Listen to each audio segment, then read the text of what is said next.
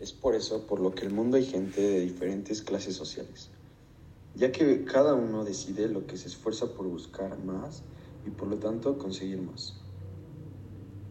Es importante darle un buen uso a nuestra libertad, ya que nos puede ir mal si no lo hacemos, ya que va a haber ciertas consecuencias como son el que te puedan llevar a prisión, el que te puedan hacer diferentes tipos de cosas, ya sea graves o no.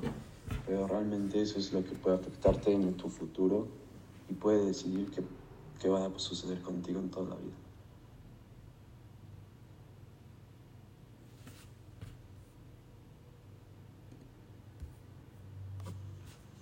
En el mundo hay normas basadas en nuestra libertad. Y no solo hay normas, sino que también cada persona tiene sus derechos que lo hacen persona. Si podemos revisar bien los derechos humanos, nos podemos dar cuenta que ningún derecho afecta a la vida de otros seres vivos. Aunque hay veces que la gente se decide dar el lujo de sobrepasar esos límites que nos pone el gobierno y Dios, y deciden dañar a la población, ya sea mental y o físicamente.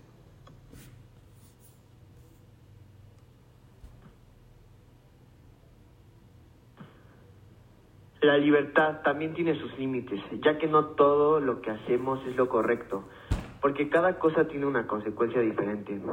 Si vemos el gran ejemplo de gente que está en prisión es porque abusaron de su libertad y decidieron utilizarla para cometer diferentes tipos de crímenes que han sido la causa para que te metieran a la prisión. Es importante tener en cuenta todo lo, tener en cuenta sobre nuestra libertad, todo lo que podemos hacer, lo que no podemos hacer. También es importante este, tener mucho en cuenta pues, la, de la forma en la que podemos dañar a la gente, ya sea física o mentalmente, porque tú puedes intentar eh, buscar un bien mejor y nuestra propuesta está basada en el que el gobierno se organice más y organice más los derechos y lógicamente ponga sanciones más fuertes en caso de que alguien las viole las, las consecuencias y las los derechos.